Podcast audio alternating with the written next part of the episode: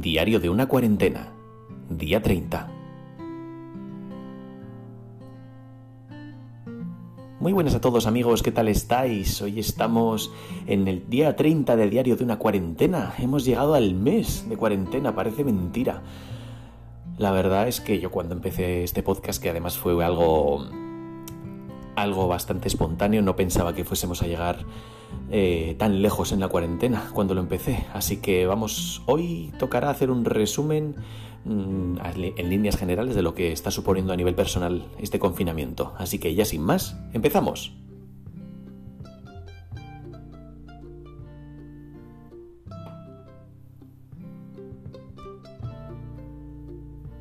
Quiero aprovechar para, hacer un resumen porque, como os digo, hemos llegado al día 30 de diario de una cuarentena y redondeando esto supone un mes de confinamiento. Eh, cuando esto empezó, de hecho, si vais al primer programa, eh, de momento y todos pensábamos, o casi todos pensábamos, que esto iba a durar eh, únicamente dos semanas, que en ese momento a mí me parecía muchísimo.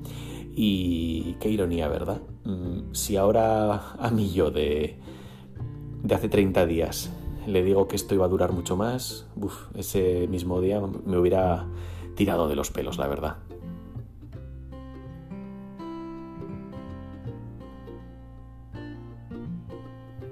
A nivel emocional ha sido un mes de, de bastantes altibajos, de bastante aprendizaje, de bastante... Sí, podríamos decir aprendizaje tanto personal como como del comportamiento de las personas, porque sin, sin acercarnos ni muchísimo menos a una situación de guerra, sí que de alguna forma esto que nos acontece es una situación bastante límite. Y claro, eh, las situaciones que se acercan a nuestros propios límites nos hacen reflejar lo mejor y peor de, de, cada uno. Y tanto a nivel individual como cercano, como luego a través de los medios y de redes sociales, yo creo que todos hemos tenido oportunidad de comprobar tanto una vertiente como, como otra de las personas.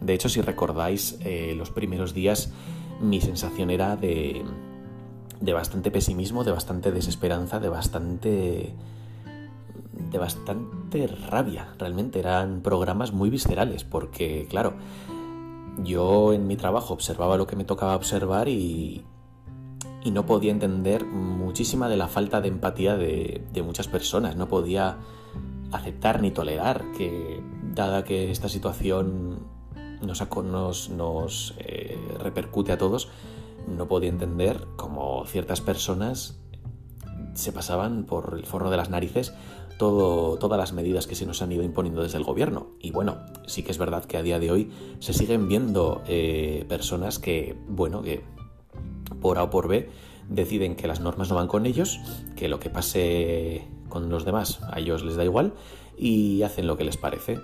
Como llevo diciendo durante este mes, elementos discordantes ha habido siempre y seguirá habiendo.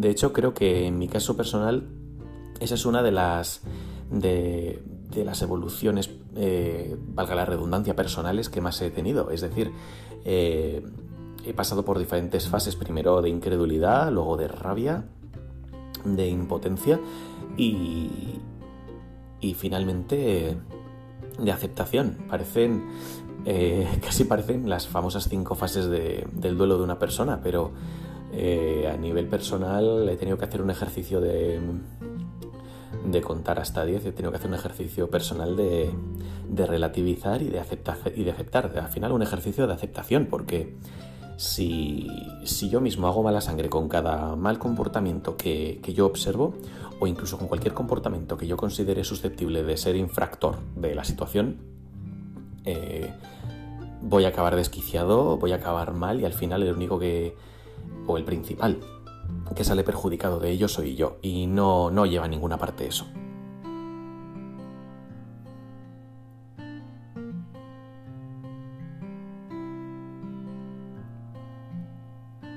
También me gustaría eh, recalcar el tema personal en mi caso a nivel familiar, porque claro, al final este confinamiento, como ya os digo, lleva, lleva un mes en vigor y claro, Ello ha supuesto el tener que convivir con, con, digamos, con la familia, confinados, eh, en mi caso cuatro personas, en un espacio muy reducido. Y para como se dan las circunstancias y para lo que hay, mm, tengo que ser sinceros, yo me temía que fuesen a saltar chispas en la primera semana, que la cosa se pudiera poner muy, muy, muy tensa. Y bueno, pues salvo días concretos como ayer, que entiendo que haya momentos de más bajón o de más tensión, que al final es normal, o salvo cositas muy, muy, muy puntuales, en, mi caso particular tengo que decir que, la evolución familiar ha sido muy buena y, sorprendentemente creo que puedo afirmar que hemos ido todos a una, que nos ponemos eh, de acuerdo para realizar las tareas de casa, para ir a hacer la compra. Eh, bueno, al final lo que, lo que debe ser una, familia, ¿no? en ese sentido estoy contento y, satisfecho de ver que, estamos yendo todos a una.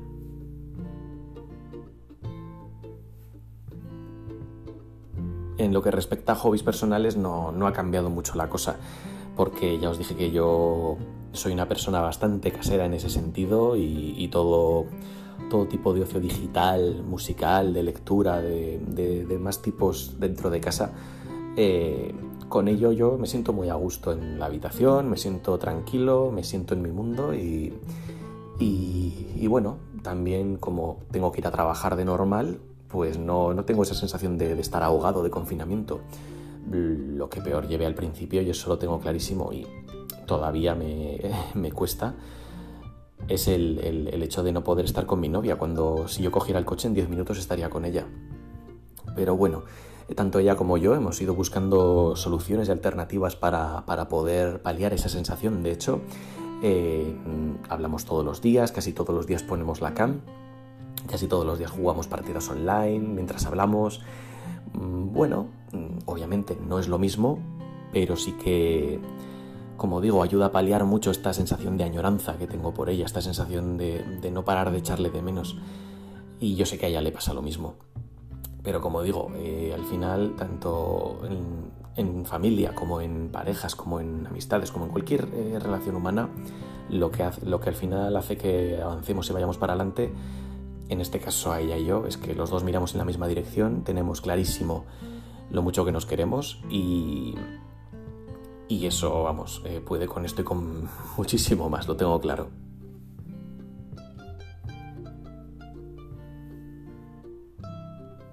A partir de aquí, a mí, eh, francamente, me gustaría pensar que, ya ha pasado más de la mitad del tiempo de lo que vamos a estar confinados. Mm, tampoco me pongo una fecha límite en la cabeza, tampoco me pongo un día concreto en el calendario. el gobierno aquí oficialmente ha fijado el 26 de abril, mm, pero tampoco le hago caso a esa fecha porque puede ser, puede no ser. De hecho, yo creo que se irá a mayo, francamente lo digo.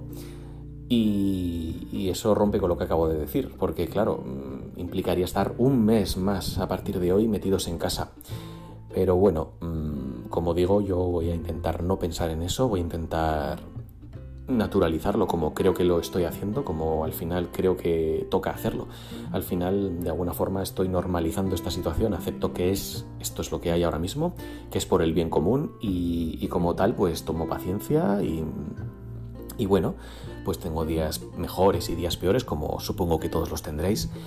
Pero creo que lo importante es, eh, como ya he dicho en muchos programas, ir poquito a poco, asumir que esto pasará, porque pasará, lógicamente, y, ya está, y no obsesionaros con poneros una fecha en la cabeza ni, ni, nada, de, ni nada parecido, porque al final eso va a ir en detrimento vuestro y, y al final, si la fecha que vosotros os autoimponéis no se cumple, va a ser un golpe doblemente duro. Así que toca esperar, toca armarse de paciencia y toca seguir como hasta ahora.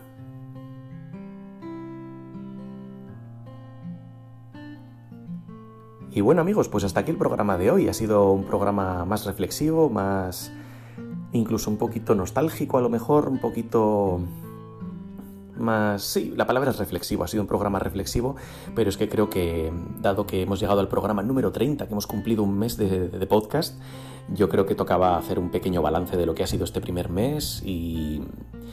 Y bueno, dentro de lo que hay, en líneas generales, y a nivel personal yo creo que estoy pudiendo llevarlo bien, lo cual creo que es importante. Me gustaría, como siempre, desde luego que me dejaseis vuestros comentarios, eh, tanto en la caja de descripción de, los mismos, de los episodios en iBox, como en, Twitter, en arroba podcastadicto. Me podéis dejar vuestros comentarios, me podéis contar. De hecho, me gustaría saber cómo está siendo este mes para vosotros, qué, cómo lo habéis llevado, qué, qué cambios ha sufrido vuestra rutina más allá del, del hecho obvio de quedaros en casa si habéis desarrollado nuevos hobbies, si lo estáis llevando mejor, peor.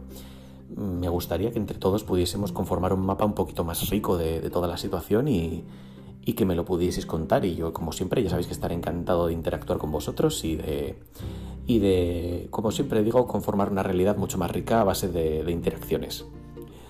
Así que nada más amigos, hasta aquí llega Diario de una cuarentena, día 30. Buenas noches a todos.